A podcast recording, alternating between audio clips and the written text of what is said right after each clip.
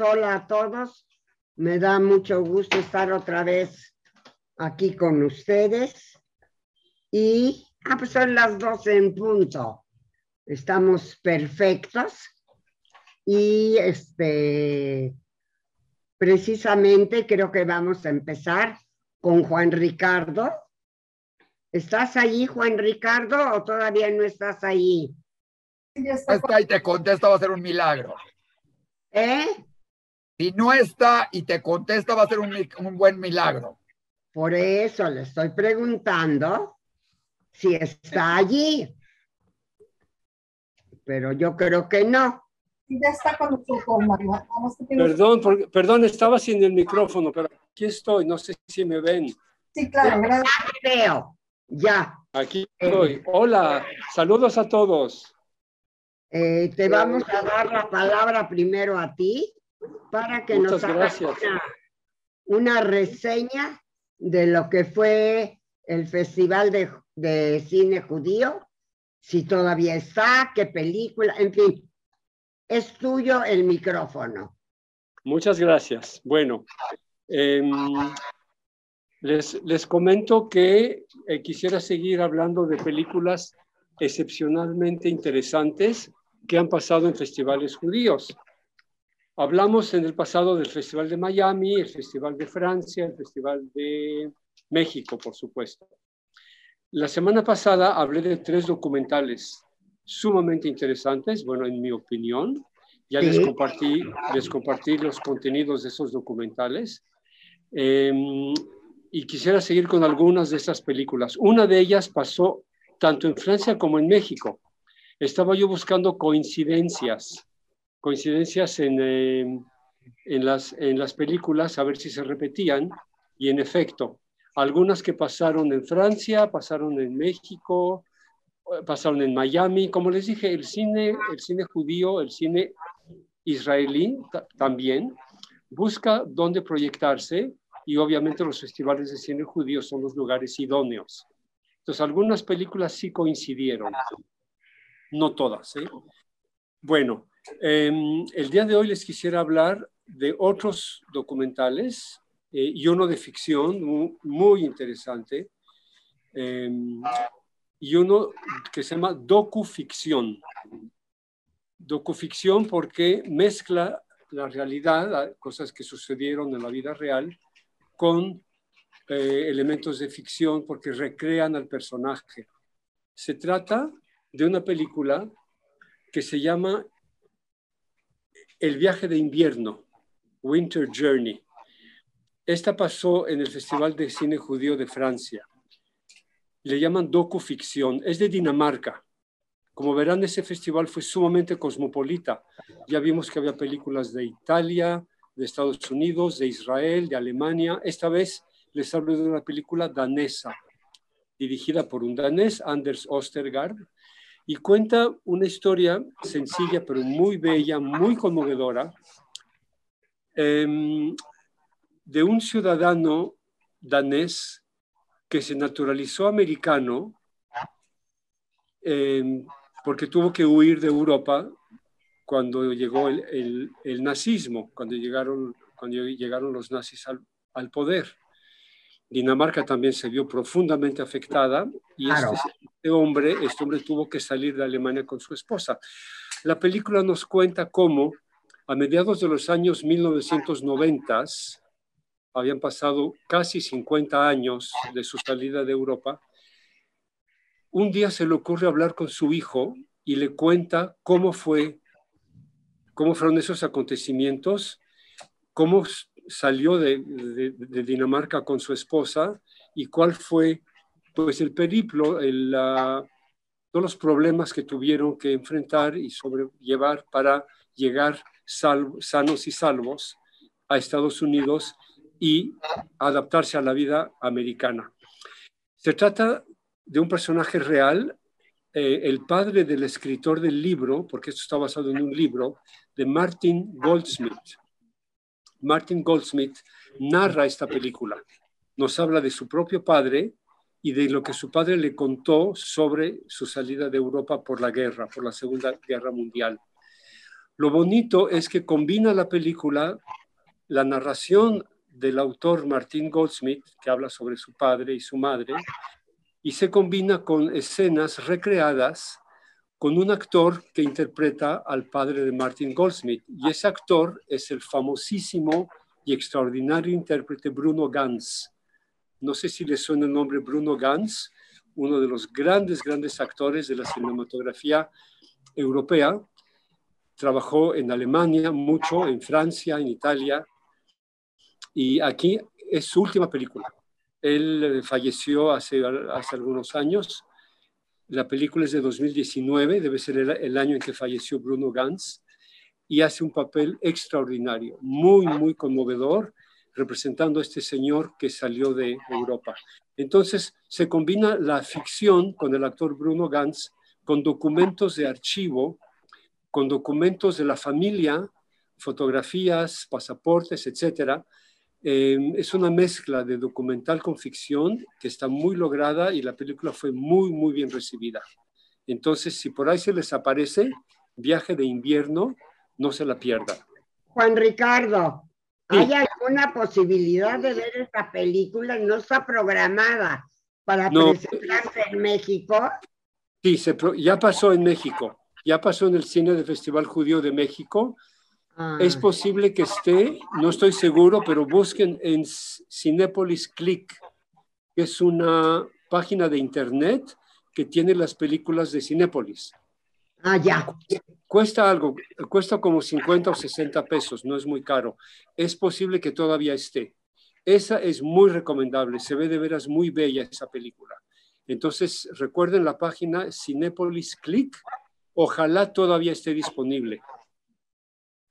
Muy bien, paso al, siguiente, al siguiente documental. Esta vez es otra vez un documental de Estados Unidos llamado Las aventuras de Saúl Bellow. Como saben, Saúl Bellow fue uno de los grandes escritores norteamericanos del siglo XX, judío, premio Nobel de Literatura. Y esta película nos cuenta eh, la vida y la obra de Saúl Bellow poniendo un énfasis particular en la influencia que tuvo Bellow sobre la literatura estadounidense. Es, una, es un nombre enormemente prestigioso y tuvo una gran, gran influencia sobre los escritores de su época y los que lo siguieron, por supuesto. Aquí, aquí presentan a Bellow, el, el personaje público, conocido de todos, pero también explican sus actitudes, su sus ideas sobre temas importantes de política, cuestiones raciales, cuestiones de cómo eh, los valores sexuales cambiaron en Estados Unidos y principalmente sobre su experiencia como inmigrado judío. Él fue un inmigrado judío que llegó a Estados Unidos y eso fue obviamente terriblemente importante en su vida y se refleja en su obra. El documental está hecho por un director llamado Asaf Galay y incluye testimonios, testimonios profundos em, que vienen totalmente al caso, entre otras personalidades, bueno, su hijo, Daniel Bello, habla de su padre, y el escritor Philip Roth. Philip Roth, seguramente han oído hablar de él, otro gran escritor judío de Estados Unidos. Un documental sumamente interesante sobre un autor muy importante. Y por último, si no me da tiempo de hablar de otra más, quisiera terminar con una película, otro documental. Como ven, no hubo carencia de documentales en este Festival de Francia. Este documental es de Egipto, hecho en Egipto y se llama Los judíos de Egipto. Ah. Nos dice, es en, en dos partes porque es bastante largo. La primera parte dura una hora y media y la ah. segunda dura otra hora y media. En total tres horas que se ve en dos partes. La primera parte nos explica todo el pasado, es decir, la presencia de comunidades judías en Egipto durante dos mil años.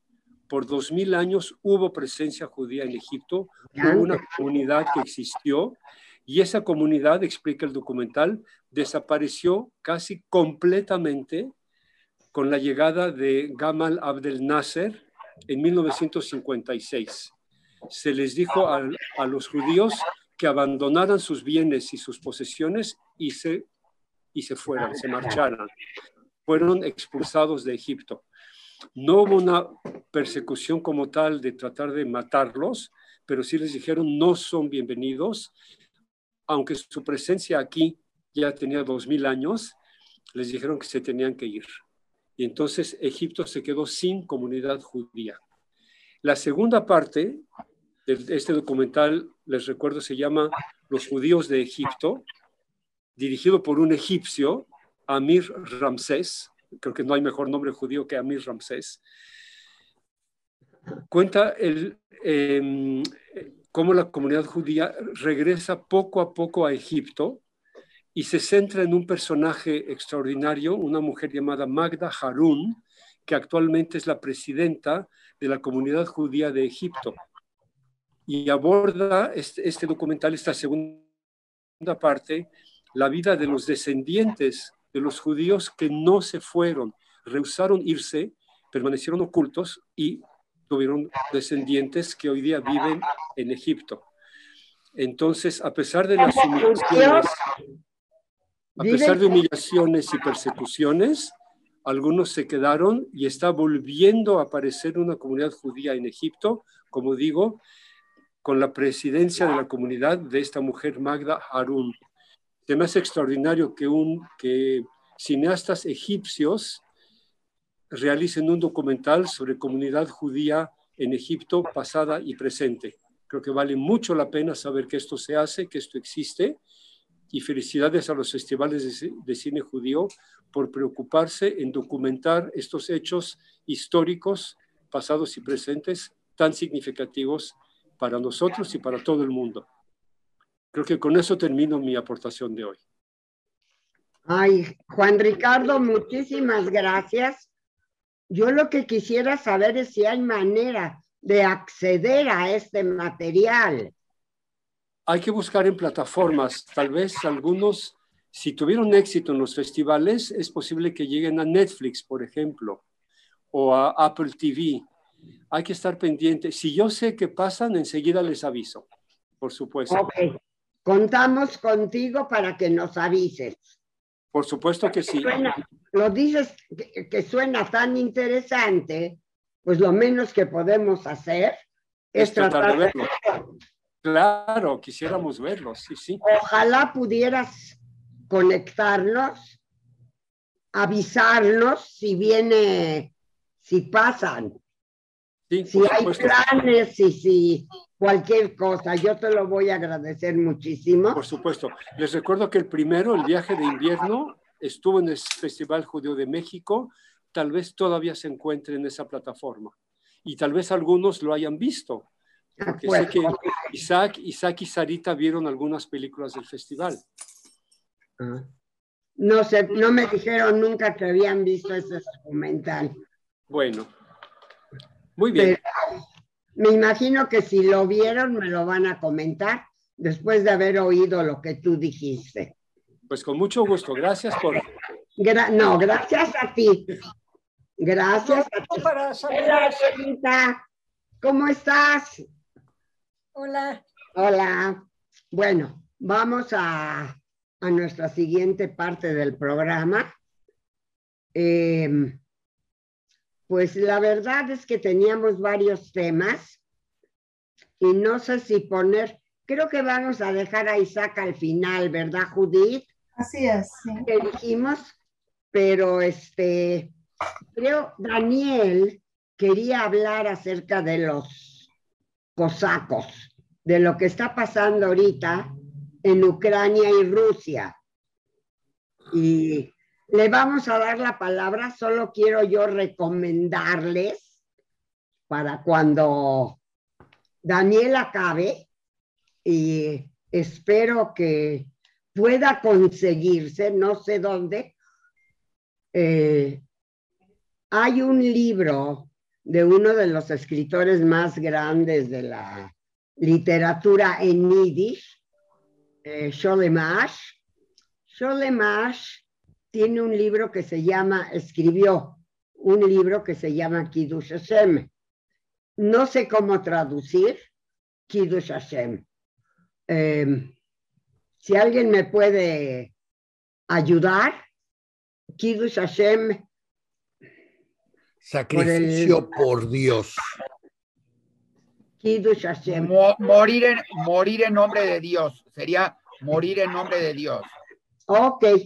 El caso es que este morir por Dios, morir por eh, para mí es por ideas elevadas, pues. Si quieren llamarlo Dios, que sea Dios. Eh, pero Kiddush Hashem es sacrificarse por un ideal. El caso es que en ese Kiddush Hashem, en ese libro, si alguien quiere leerlo, está traducido a todos los idiomas que yo sepa. Y en español, seguro. Yo estudiaba con mis alumnos el libro Kiddush Hashem en, la, en segundo de prepa, creo, o en primero, no me acuerdo. No, en segundo de prepa. Y ellos creían que me engañaban. Lo leían en español y lo comentábamos en yiddish, pero lo leían ellos y creían que me engañaban, que me hacían creer que lo leían en yiddish. Pero bueno, eso es otro, otro punto. En ese libro, Kiddush Hashem, está descrito maravillosamente porque si alguien escribía bonito era Sholemash, está descrito maravillosa todo lo que pasaron, cuál fue la historia de los judíos en Polonia, en tiempo de los cosacos. Entonces, como que se presta para el tema que va a tocar Daniel ahorita y que es de suma actualidad. Eh, Daniel, te doy la palabra. Acuérdate que tienes que eh, tienes tiempo limitado, como todos. Adelante. Tienes la palabra. Explica lo que vas a hablar. Vamos a hablar de Ucrania. Ok. Porque ahorita aparentemente ya está habiendo intercambio de pequeños balazos en las fronteras de Ucrania y Rusia. Y vamos a tratar de entender qué está pasando allá.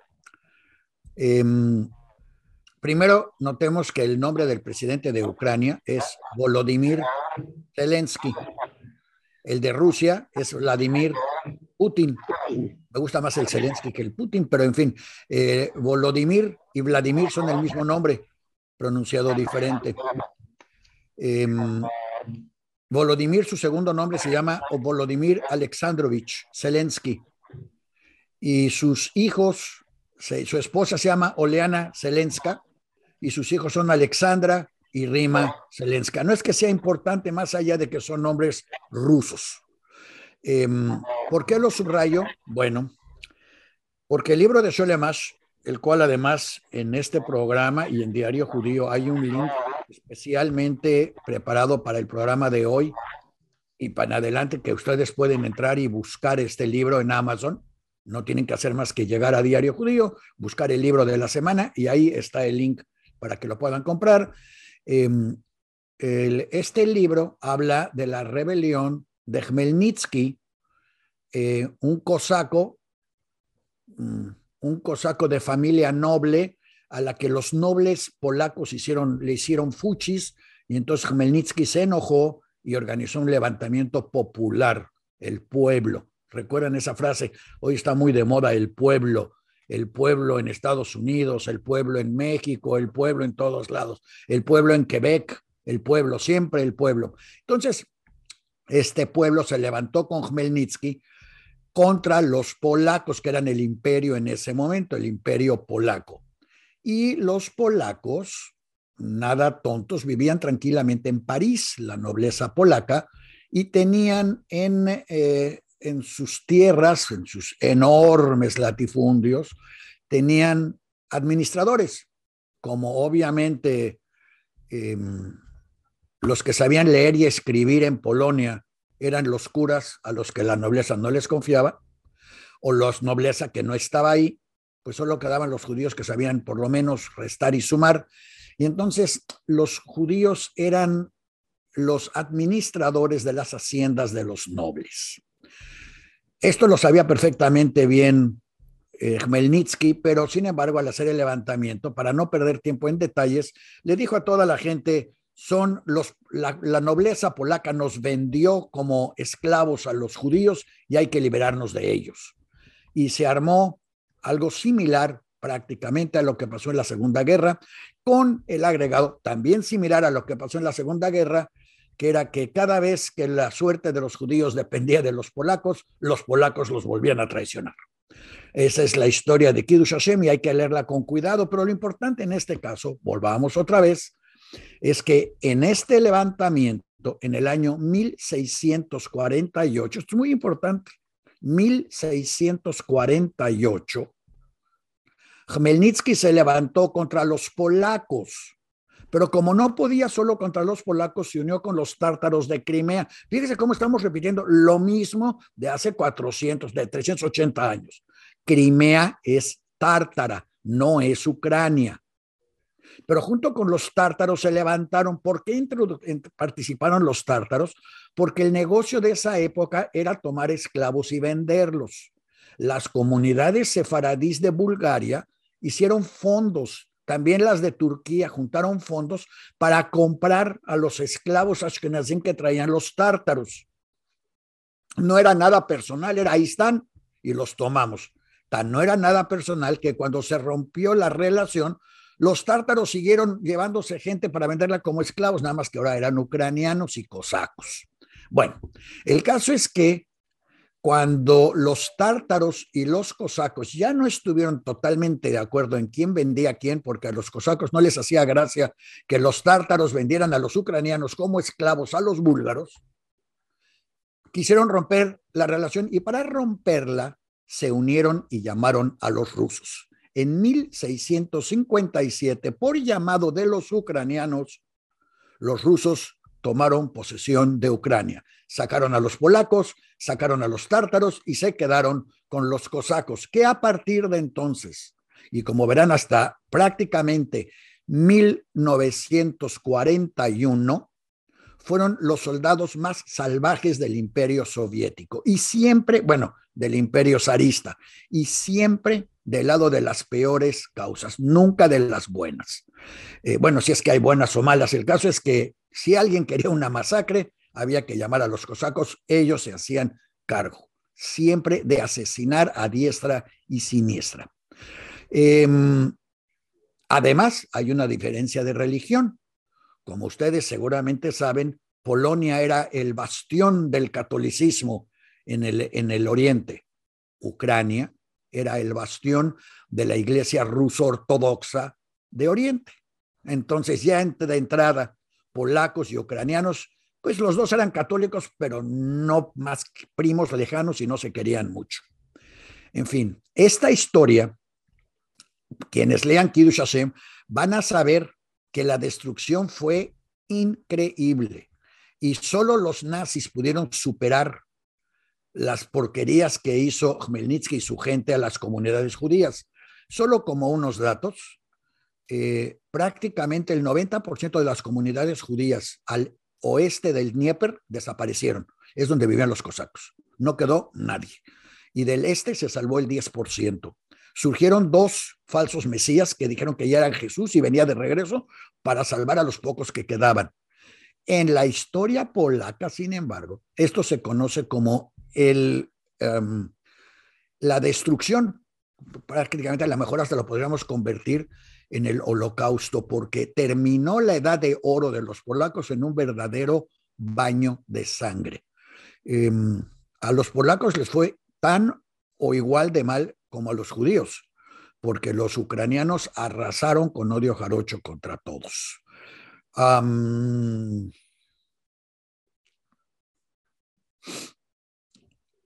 cuando los judíos en 1569 lograron escapar los que quedaban vivos hacia otros lugares. Los cosacos eran ya los dueños de la región, los tátaros se quedaron como dueños de Crimea y como un estado vasallo de los otomanos al que después los rusos conquistarían también durante la Primera Guerra Mundial. Hasta aquí todo diría, bueno, lo que pasa en Ucrania casi casi lo tienen merecido, pero no, no, no. Fíjense que en 1900, después de la guerra ruso-polaca, pues siguieron chorrocientas mil guerras. Y quería yo darles este dato, no lo encontraba yo, pero ya lo encontré. De los 11 millones que se calcula que vivían en Polonia en aquella época, 4 millones murieron, o sea, el 30% de la población, que incluye católicos y de todo. O sea, realmente Khmelnytsky arrasó de manera salvaje con toda la región.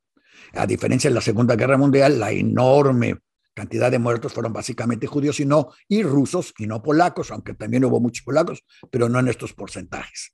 En fin, lo importante judíos murió medio millón. En eh, cuatro, de los cuatro millones, medio millón era judío, que representaba casi el 80% de la población. Ah, esas épocas, cómo las extrañamos ahora y las volvemos a repetir. En fin, eh, aparentemente después de todo lo que sucedió y que los zares rusos tomaron posesión de Ucrania y que los cosacos se volvieron la mano derecha de los rusos, en 1917 fueron las tropas cosacas, bueno, en primero en 1904, 1905 fueron las tropas cosacas las que destruyeron el primer levantamiento socialista contra los uh, zares, lo que generó el levantamiento comunista se lo debemos a los cosacos. Y en 1917 fueron los cosacos los que armaron y levantaron el, levantamiento y la resistencia contra los comunistas. En 1941, el 22 de junio, para ser específicos, los nazis atacaron con la Operación Barbarroja la Unión Soviética. Y para, ah, para Goebbels fue un regalo del cielo el que en el momento en que empezaba a invadir Rusia, los cosacos cambiaron de partido y se unieron a la Wehrmacht. En 1944, un decreto especial de Henry Himmler nombró al general Shkurov y a otros generales cosacos como jefes de la reserva de tropas y miembros de las SS em, alemanas, las cuales se ganaron gracias a las masacres especialmente de judíos que hicieron en Ucrania, Bielorrusia y toda la región de la que estamos oyendo hablar ahorita. Esto fue muy bueno que Himmler hiciera eso porque al terminar la guerra, siempre llegan tarde estos cosacos aparentemente, al terminar la guerra, los ingleses entregaron a todos los cosacos que se habían refugiado en Austria, Alemania y, y las zonas de los Balcanes, los juntaron y se los mandaron de regreso a Rusia para que fueran juzgados como traidores a la patria. Em, es por demás decir que dentro de los que mandaron, fueron, se calcula que fueron entre 50 mil personas en las que había 11 mil niños, mujeres y ancianos, ninguno quedó vivo. ¿Por qué mencionamos esto? Porque la población de Ucrania ya no es de cosacos. Los cosacos la abandonaron después de la, de la Segunda Guerra. Eh, la población de Ucrania es fundamentalmente de rusos y de ucranianos no cosacos, llamémosle así. Ah, y eso nos trae al día de hoy.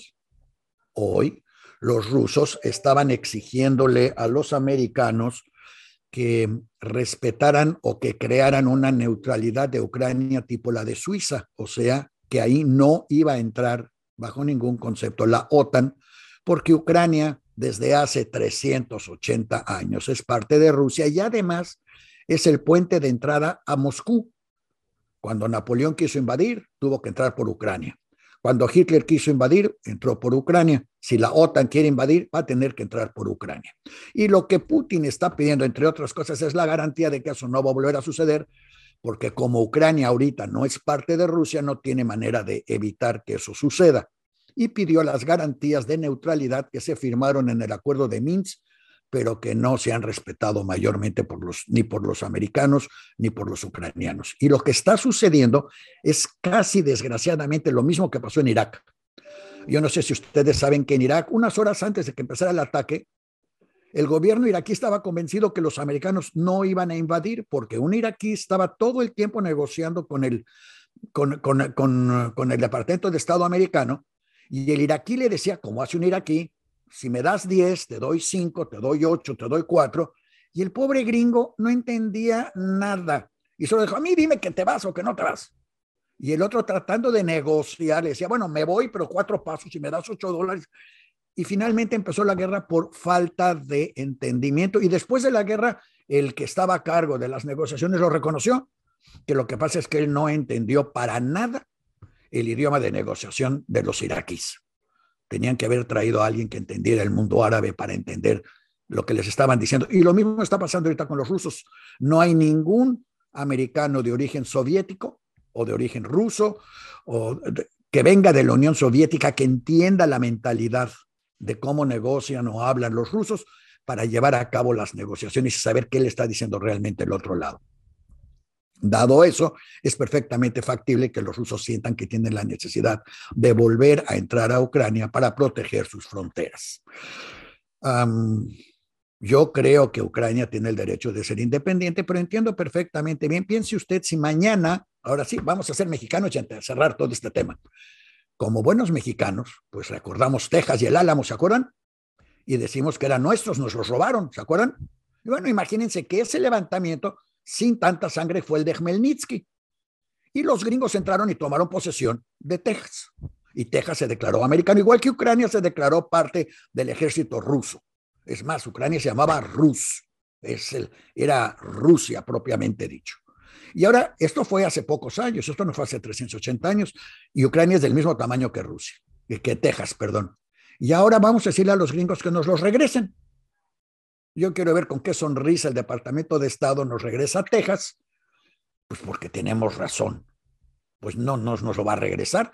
Ahora, lo estamos comprando, ya compramos la refinería, ya compramos la casa de Houston, vamos a tratar de comprar todo lo que podamos en Texas. Y una vez que compremos suficiente, vamos a declararlo independiente.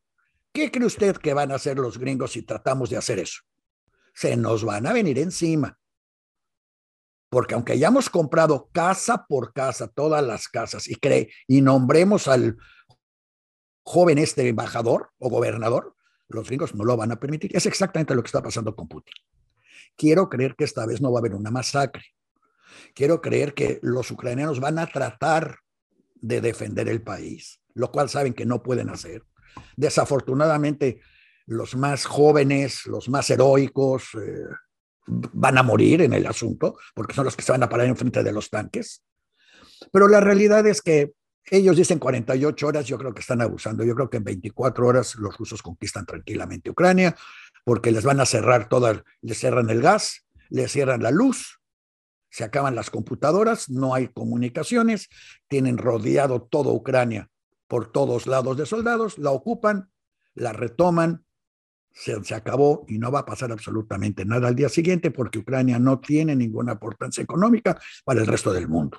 La bolsa de valores, cuando ya se estabilice martes, el lunes no hay bolsa de valores, lo cual quiere decir que pues, sería un buen día para invadir, y el martes o miércoles se estabiliza y todo el mundo se acabó la discusión y se les olvidó eh, Ucrania, que no tuvo que haber sido una guerra, podía haber sido simplemente una declaración de neutralidad.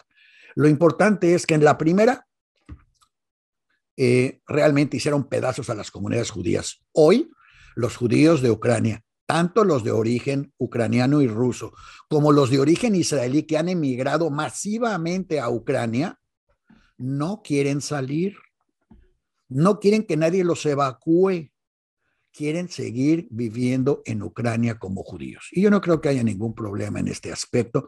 Espero realmente, creo que tampoco, espero, ojalá no haya ninguna víctima en ningún lado en esta guerra, porque realmente, digo, imagínense, si compramos todas las casas de Houston y declaramos la independencia, así nada más ya la declaramos, ¿qué chance tenemos para oponernos a una invasión del ejército americano con bombas, tanques y todo lo. No teníamos ningún chance.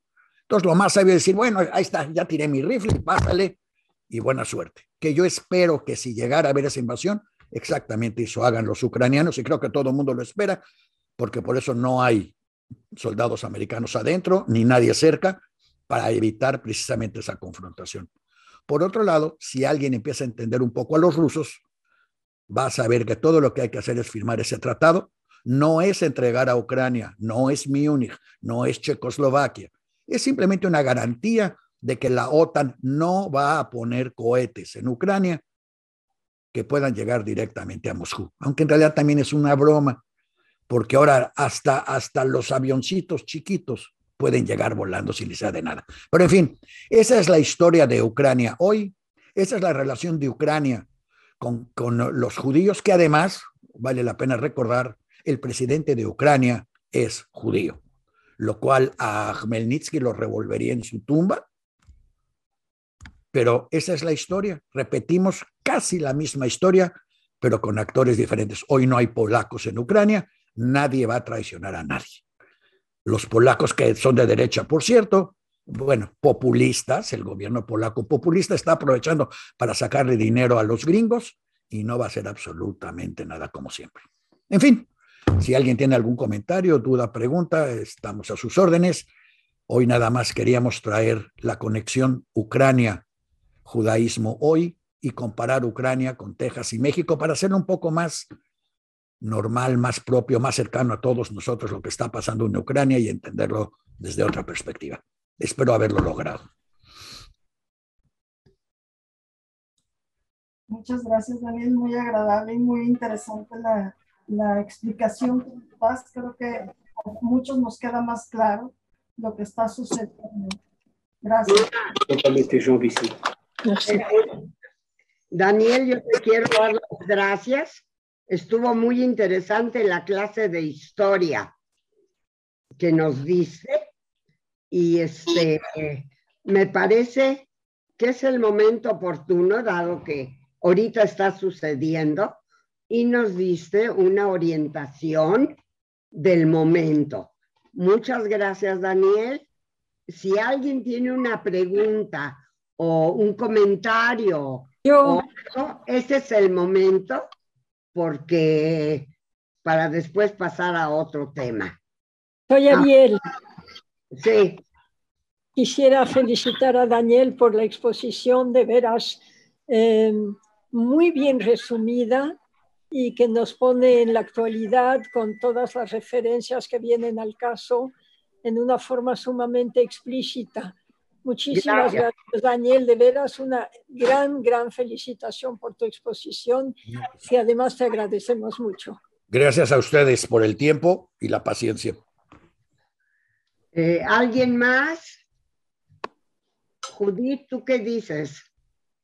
De momento no veo a nadie levantando la mano, no tenemos comentarios, es que puedes continuar, Maya. Ok, entonces, ¿cambiamos de tema? Sí, adelante.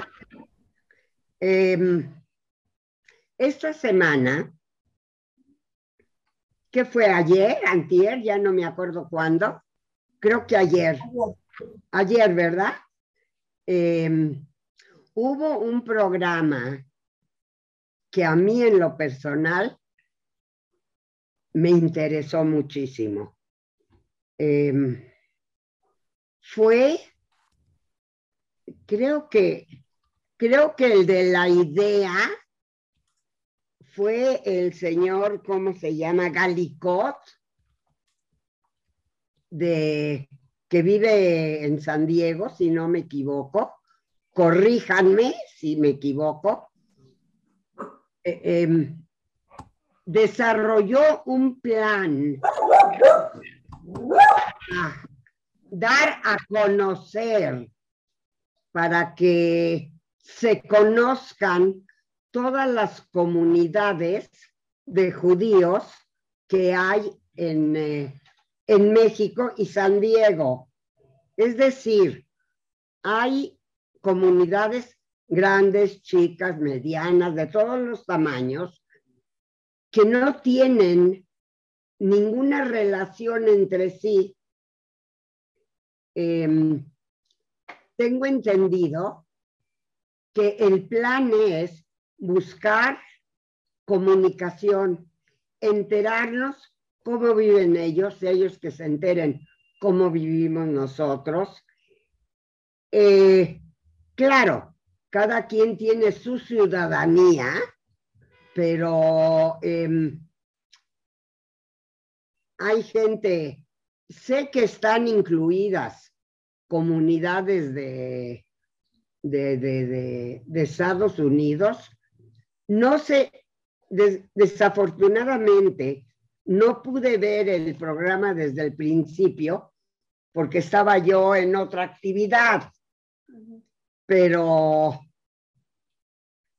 eh, espero que Isaac, si le doy la palabra, nos va a hacer el favor de explicarnos en qué consiste este programa, qué es lo que quieren y por qué lo están haciendo, de qué se trata, cuál es la tirada de esta nueva actividad que creo, por lo que sé hasta ahorita, eh, es algo muy positivo poner en contacto a comunidades judías que no tienen relación entre sí, a lo mejor ni saben una de otra, pero sé que entrevistaron, yo alcancé a penitas, uno o dos, este, creo que me tocó Tulum, no sé, Mérida, algo así que yo ni sabía que había una comunidad organizada en varios este, provincias de México. Isaac, ¿estás por allí? Isaac. Sí estoy, sí estoy. Oh, sí pues, estoy. no me asustes. Este, quizás puedas explicar mejor cuál es este proyecto y cuál es la tirada de este proyecto. ¿Cuál es la finalidad? ¿Cuál es el ideal? Porque creo que Diario Judío está metido en el proyecto. ¿Estoy bien o me regreso? Regrésate, no sé a dónde te vayas a regresar, o sea, hasta pero a ver. ¿eh? Ok, entonces te doy la palabra y por favor, explícanos de qué se trata el plan del señor. Es el señor Galicot, ¿no? A ver. A ver. Vamos por partes. México, cuando la gente habla de la comunidad judía de México, normalmente habla de la comunidad judía que está en la Ciudad de México, donde está el 98% de la comunidad, podríamos decir, este, dividida en cinco o seis comunidades, depende cómo lo quieran ver, en ese sentido, pero se habla de esto. Alguien menciona de repente Guadalajara, y alguien menciona de repente Monterrey. Y Guadalajara se maneja como la comunidad judía de Guadalajara. Ojo, hay dos comunidades judías en Guadalajara, hay 30 personas y son dos comunidades. Digo, vamos para que quede eso. Y Monterrey ahí va, por eso, ¿no? Bueno, no hay 30, hay un poco más en ese sentido. Y de repente se habla de muchos que se fueron mexicanos, que se fueron a Cancún a vivir en algún momento y crearon también su comunidad. Un ejemplo de otra que se creó fue la de Tijuana de mucha gente que se fue a Tijuana. ¿Qué sucede? O sea, por ahí del 80 todos vivían en Tijuana e iban a San Diego y tenían algunos casas en San Diego y vivían y el, y el Ken, lo que era la organización juvenil, el centro de reunión, estaba primero en Tijuana, pero ya tenían una sucursal en San Diego. ¿Sí? Pero yo recuerdo que en el 80 y tantos fuimos a Tijuana y las actividades, y, nos reuníamos, y estábamos en Tijuana y nos cruzábamos a San Diego. Hoy la situación es al revés, viven en San Diego y algunos en Tijuana y todo. Por eso también dentro de esta mezcolanza se incluye San Diego, pero de esa nos podría hablar más Daniel y todo eso, pero la mayoría son Tijuana, San Diego, ¿sí? De, de origen mexicano, porque también hay comunidad. Daniel, ¿quiere decir algo? No se te oye porque tienes el micrófono apagado, así que sí puedes seguir hablando. Puedes seguir hablando con el micrófono apagado, Daniel. No existe. así que no hay problemas y no hay peleitos. No existe una comunidad Tijuana-San Diego. Existe una comunidad de mexicanos en San Diego, casi todos de origen sefaradí, y una comunidad, em, bueno, hay mexicanos en San Diego, pero en otra parte de San Diego de, origen Ciudad de México. La comunidad de Tijuana como tal hoy es mayoritariamente una comunidad de estadounidenses que viven en Tijuana muy importante eso, son, hablan inglés tienen la, ocupan el edificio de la comunidad de Tijuana, pero son prácticamente americanos que viven en Tijuana y Ensenada, Rosarito, debido a los costos. No pueden pagar el costo de vivir en California. Parejas jóvenes en las que él, sale a trabajar al sur de California durante la semana y regresa jueves, viernes, sábado, o los que trabajan desde lejos pueden vivir mucho más barato en el sur de la frontera. Gracias. Síguele, Isaac.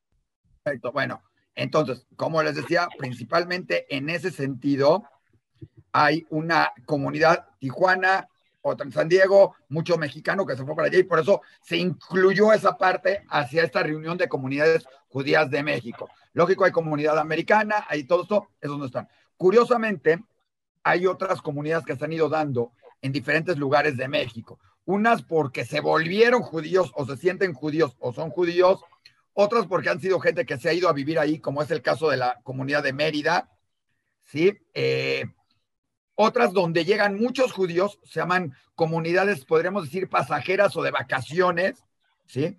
Donde existía muy fuerte la de Los Cabos, Tulum, en un momento dado Cancún, de gente que llegan muchos judíos y que, quieren estar ahí, o sea, Acapulco, no hay una comunidad de judíos en Acapulco. Pocos viven, bueno, durante dos años hoy vivieron ahorita muchos judíos en Acapulco, pero eran de México que tienen sus departamentos en, Acapulco o Valle de Bravo, donde apenas están creando, querían crear unos de algunos que se fueron a vivir a Valle Bravo en un estilo kibutz y quieren, a, Tiza, se llama Tiza, y quieren crear su comunidad ahí. Próximamente tendremos la de Ixtapan de la Sal con la ciudad de la Torá, pero todos son como, este, esas son muy de momento, ¿no? Pero hay otras que sí están integrados y se están buscando quedarse como comunidad. Hay muchas que están integradas por el rabino de Jabat, porque todos sabemos que Jabat tiene rabinos en todos lados donde haya algún judío que pase por ahí, ¿sí? Y por eso sabemos que en la luna no hay, ningún, no hay vida, por lo menos no hay vida judía, porque si no ya habría rabino de Jabat ahí y en Marte. Todavía no hay ninguno, porque esos hay en todos lados. Pero como hay rabino de Jabat, ¿sí? Mucha gente llega. ¿Qué sucede? Hay muchos turistas o muchos mochileros que vienen de Israel, ¿sí? Y que van, por ejemplo, a San Cristóbal de las Casas o van a Tulum, como decíamos, o van a otros lados y pasan y, la costumbre es, bueno, voy a ir a buscar los de Jabat porque los de Jabat me van a ayudar o me van a dar donde quedarme o voy a tener comida o voy a tener algo. Y es impresionante de dónde sacan comida kosher, cómo le hacen, pero es, o sea, si alguna vez viajan por el mundo y quieren, quieren ver y, decir, ¿a dónde demonios llego y que me atiendan? Pregunten por los de Jabat. Va a haber alguien y los van a atender y están en mucho en ese sentido, brindando ayuda. Entonces, aquí lo que hizo José Galicot fue tratar de darles un poquito de voz, que se conocieran entre las diferentes instituciones, que más gente conociera que existen estas comunidades. A algunos les pesa decirles comunidades, otros no les pueden decir comunidades porque, como dicen, no hay un templo, no hay, en muchos no hay un templo o rezan en una casa. Diga, o sea, ojo, uno de los principales conceptos para tener comunidad normalmente se llama este, tener un cementerio. ¿sí? Es lo primero que establece que hay una comunidad judía en un cierto lugar. Es como un plus ahí, ¿sí? En, esto, en muchos de estos lugares no hay un cementerio judío. Normalmente si alguien fallece, los traen a México y aquí se les entierra, ¿no? Este, ¿sí? Entonces, estas comunidades no tienen un cementerio, entonces para muchos no son comunidad, para otros son porque ya tienen un rezo, otras están buscando un rabino, otras están buscando que se vayan jóvenes como Monterrey que trata de llevar parejas nuevas o sea, cuando se le preguntó al de Monterrey cuántos son, y creo que dijo 300, dijo, no, no, ya somos 348 o algo así.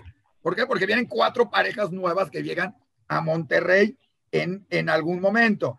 Entonces, definitivamente, estas parejas lo van creciendo. Entonces, se juntó y fue un encuentro para que hablaran 20 comunidades diferentes, nada más para darles ideas. Está la de Los Cabos, dos de Cancún, sí, porque está la de Jabat y otra, está, la de Chulavista, que es la de Tijuana, San Diego, Cozumel, dos de Guadalajara, porque curiosamente en Guadalajara, como les decía, hay dos, que se separaron por motivo religioso. Unos son más ortodoxos, otros no, ¿sí? Isla Mujeres, La Paz, Mérida, Monterrey, Plaza de Playa del Carmen, ¿sí? Puebla, Puerto Vallarta, ¿sí? San Cristóbal de las Casas, San Diego, San Miguel de Allende, San Miguel de Allende. San Miguel de Allende, sí. Hay dos en San Miguel de Allende, porque una es una comunidad de gente que ha ido llegando de mexicanos a San Miguel de Allende y otra es una comunidad muy americana. San Miguel de Allende se convirtió para europeos y americanos en el lugar de retiro. Para esto, para muchos judíos que vienen y ahí se establecían en San Miguel de Allende por N cantidad de razones, les gustó y ahí y crearon lógicamente una comunidad judía muy americana que pertenecen a Estados Unidos y que alguna vez se trataron de acercar a, a, la, a, la, comunidad judía de México, pero van mucho más con la, con la mentalidad americana, pero acá estuvieron como para estar integrados también, ¿sí? Este, estuvo San Miguel de Allende, la de Tijuana y la de Tulum, digamos por decirlos en orden alfabético. No se habló de las comunidades de México, de la Ciudad de México, lógicamente, porque lo que se busca es que estas comunidades entre sí también interactúen e intercambien opiniones de qué les sucede. ¿sí? Es muy difícil que ellas tengan un colegio judío porque son muy poquita gente, entonces tienen que integrarse en otro colegio judío, en otro colegio no judío. Algunas no pueden ni tener el rabino, más que el de Jabad o alguno. Algunos quieren tener restos separadillas que nací, algunos quieren tener integración, o sea, todos estos conceptos, otras tienen, son un poco más conservadores, otros son un poco más reformistas, unos pertenecen al movimiento, lo que se conoce como Mazortí, que es el movimiento mm, conservador o tradicionalista o reformista a, nivel del mundo, ¿sí? Y que incluye a mucha gente, ¿sí? De matrimonio, lo que se conoce como mixto, por ser entre judío y no judío, en este sentido, y entonces entran todas esas eh, complicaciones, conflictos, discusiones, materiales. Muchos no tienen libros de rezo, entonces tienen que ver de dónde los sacan. Muchos no tienen dinero, muchos se fueron a vivir a Mérida porque Mérida es mucho más barato que vivir en la Ciudad de México y se fue y es un lugar muy bonito, etcétera. Es más, nosotros en Diario Judío tenemos un programa que se llama Matrimonius, se lo recomendamos, una pareja que se fue para allá con su hija, cómicos y desde ahí están viviendo, trabajando, pero así como ellos hay varios que se han ido a Mérida a vivir y, todo, y se ha ido integrando. A lo mejor serán 20, 30, 40 parejas, pero probablemente en un futuro van a ir creciendo de alguna u otra manera. Y eso es lo que buscó el señor José Galico, que entre todos hiciéramos, que entre todos fuera una comunidad este, que se les conociera, que se, que se supieran, ¿sí? Que todos somos del mismo pueblo, la misma comunidad mexicana, ¿sí? judea mexicana, y que tienen puntos de encuentro en común. Entonces, ese fue lo que fue este encuentro. Cada una tuvo entre tres y cinco minutos para hablar, platicar, exponer cómo era su comunidad, los demás oír y decir, esto puede ser. Y ahora viene la otra parte, que es ver qué se puede hacer con cada uno, qué se pueden integrar y cómo pueden trabajar más en beneficio de ellos en ese sentido. Para México, para la Ciudad de México es, ahí están, les podemos ayudar, pero están allá, ¿no? Entonces, es como lejano en, en esos sentidos, ¿no? Digo, espero haber dado un poco de vueltas y que nadie me haya entendido, pero espero que haya quedado menos claro que antes. Sí entendimos. No, digo, podías haber hablado más claro, pero sí entendimos y entendimos que algo que no había hace, digamos, 50 años, tantísimo judío, personas judías que quieren seguir siendo judías y que están repartidos en toda la República, lo cual dificulta que puedan llevar a cabo la tradición judía, costumbres judías, tener amigos judíos. Es decir, lo que hemos tratado durante toda nuestra historia, desde que perdimos 10 tribus, es decir, evitar la asimilación. Queremos perpetuar, queremos que siga existiendo el pueblo judío como tal. No sé si alguien haya un comentario. Voy a hacer una aclaración todavía más curiosa de México. En la propia Ciudad de México o sea, si en la propia Ciudad de México vivimos en ciertas zonas, los que viven a 13 kilómetros de distancia, en zonas donde no hay comunidad judía, en la propia Ciudad de México, ¿sí? los sentimos extraños. O sea, si alguien vive en la Roma, ya no decir Iztapalapa, por decir Tláhuac, por, o sea, el otro día hablábamos con, el, con la familia del doctor Moshinsky, que vivía por la universidad y se iba caminando a la UNAM.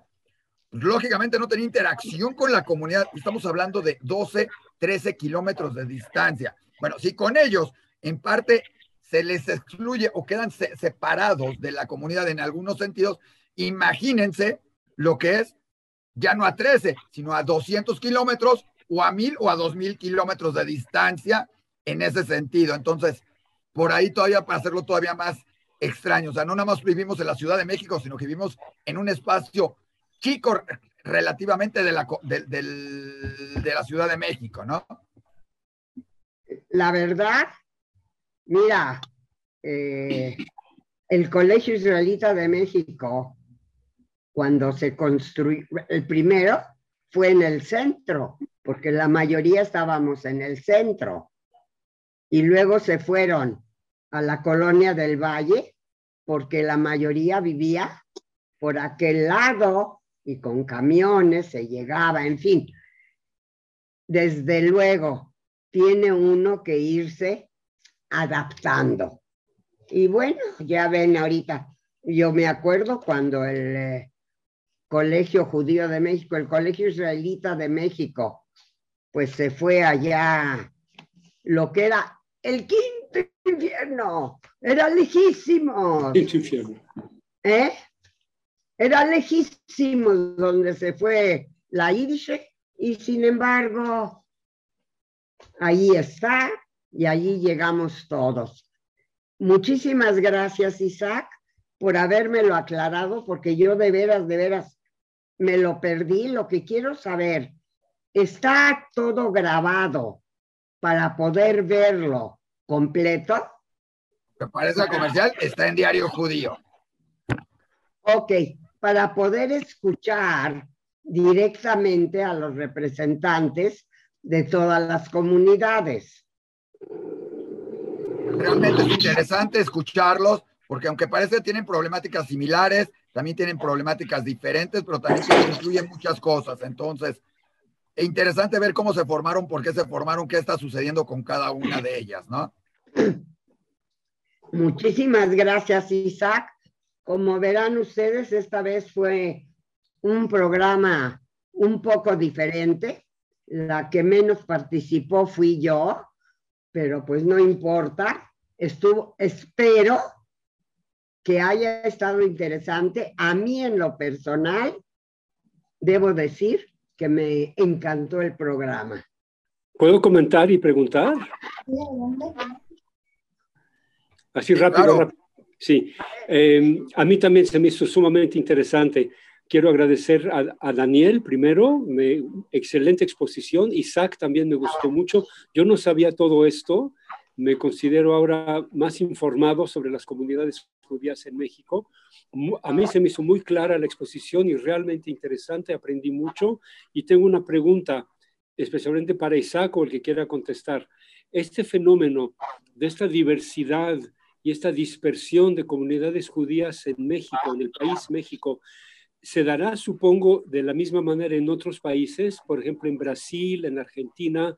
Isaac, tú estuviste en Colombia. También tienen estas mini comunidades separadas unas de las otras. Realmente, la única, o sea, Brasil sí tiene, pero tiene comunidades más fuertes y cada una es independiente. Sí, ahorita seguramente Daniel sabe más también, pero Brasil tiene, Argentina tenía muchas comunidades en diferentes ciudades, ¿sí? Pero estamos hablando que en Argentina llegaron a ser, si no me equivoco, alrededor de 800 mil judíos. O sea, cada uno. Estados Unidos no tienen estas comunidades, a lo mejor Daniel sabe, pero en Estados Unidos, por lo que yo tengo entendido, no se integran como estas como, como esta como, como lo es la comunidad judía de México.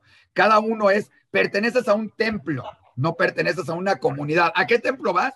Y de ahí haces tu congregación, tu comunidad y todo eso. O sea, es un sistema muy diferente. Europa ni se diga, sucede lo mismo, pero también en Europa había muchos, mucha gente que se iba a ciertos poblados, a ciertas cosas. México es también un facto, un, una comunidad por el mismo país que se ha ido dando, ¿no?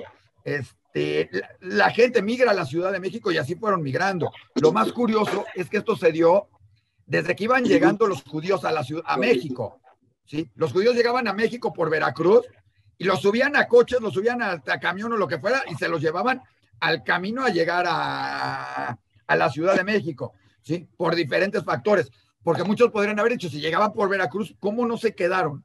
Y vivieron en Veracruz gran parte, y la mayor parte de los que, se, que estaban en Veracruz estaban ahí para recibir a los que iban llegando en los barcos, no porque quisieran vivir en Veracruz, o sea, en, en, Veracruz, ojo, quedaron muchos que quedaron por ahí de hijos, etcétera, etcétera. Pero eso, pero en el camino de Veracruz a México tampoco te encuentras hoy en día muchas comunidades que se hubieran formado, que fueron dejando camino, ¿sí? Hubo una comunidad que se supone en Tasco por judíos, pero que es de la época de la conquista. Monterrey fue formada por judíos, pero, no, pero la, la, la, mayor parte, todo el mundo se congregó en la Ciudad de México. Ojo, Cuernavaca tiene una población judía impresionante. Es más, si revisan las placas de coches, la mayor, gran parte de la comunidad judía de México vive en Cuernavaca, pero no hay, hay templos, más no hay una comunidad que se puede decir, es la comunidad judía de Cuernavaca. Pertenecemos a las comunidades judías de la Ciudad de México. O sea, soy Ashkenazí, Separadí, Maguen David, Monte Sinai, Bet Israel, Betel. Es más, hasta muchos de los que están afuera quieren pertenecer a alguna de estas seis comunidades, no como una comunidad ente en Cancún, por decirlo. Daniel, ¿querías decir algo? Hay una diferencia de perspectiva. Sí. Eh, de acuerdo, primero, en México existe el Comité Central Israelita, Ajá. porque Lázaro Cárdenas, además de prohibir la inmigración a México de judíos, no quería saber que, que si este es sefaradí, que si este es turco, que si aquel es ruso. A mí no me hagan pelotas, quiero tratar con uno solo. Y exigió la creación del Comité Central como un fenómeno casi único en el mundo. Ahora, el Comité Central en realidad lo único que debería de ser es nada más el medio de representación de los diferentes sectores y comunidades de la comunidad en general ante el gobierno de México. Esa es en teoría su única función. Claro que como en todo, cuando se crea una institución, pues esta trata de abarcar más allá. La teoría de este encuentro de comunidades es que se unan al comité central o que el comité central las reciba, lo cual no va a suceder, por lo menos no con este comité central y no con estas comunidades, porque tendrían que abrirse a muchas otras cosas. Si no me equivoco, Beth Israel no está en el comité central. Sí está, está en Beth, ahí sí está Beth Israel en comité central como una comunidad cuestiones bueno, económicas, sociales, políticas. Ok, gracias. O sea, ojo, la Por política eso. está, sí está, sí es parte cuando se reúnen los presidentes de la, o sea, está, digamos, en el organigrama están cuatro acá, dos más aquí abajito, otras dos por acá al ladito, bueno. otras tres, pero okay. cuando se reúnen los presidentes de las comunidades, sí se reúne con el mismo peso, por decir, las seis comunidades, las cinco. En realidad, este tipo de organización ha permitido concentrar un montón de poder en los presidentes de ciertos sectores y, y, darle un gran interés a ser presidente, porque dar, ser, ser presidente de una comunidad te da acceso al gobierno central y sus prerrogativas. En Estados Unidos, cada comunidad, cada persona se organiza como mejor puede.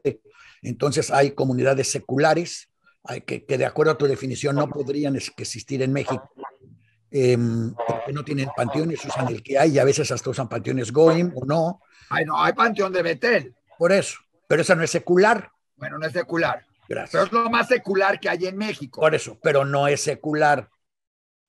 Entonces, esto ha creado o está creando una desviación. La mayor parte de las comunidades que, traje, que trajeron en esta reunión son aquellas organizadas por franquicias de Jabat que realmente los mejores organizadores para eso no hay nadie como Jabad, son como perros que no sueltan su hueso maravillosamente bien, los organizan, los apoyan, los todo. Pero no pasó de ser, no pasan de ser un montón de organizaciones creadas por Jabad. Y en la de Tasco, la de Tasco estaba, se creó una comunidad de Tasco americana con Jimmy, era el dueño del Hotel Aristos que sí, sí, hay una serie de comunidades y en su momento yo creo que va a terminar creándose, porque ya sucede que, que, va a terminar creándose comunidades tipo americanas que no pertenezcan al Comité Central y que no les interese pertenecer en Comité Central porque no hay ningún beneficio para ellas en pertenecer al Comité Central. Pero ese es el punto. El punto es simplemente un punto de representación ante el gobierno mexicano y de control interno, creo yo. Y qué bueno que estén todas las chiquitas ahora expuestas y que la gente sepa que existen, porque si se van a cualquiera de estos pueblos, pues busquen a la comunidad y únanse a ellas. Hay pequeñas comunidades ahora en muchas partes y irán creciendo según la situación económica se vaya deteriorando en la Ciudad de México o la situación ecológica o la situación en los Estados Unidos.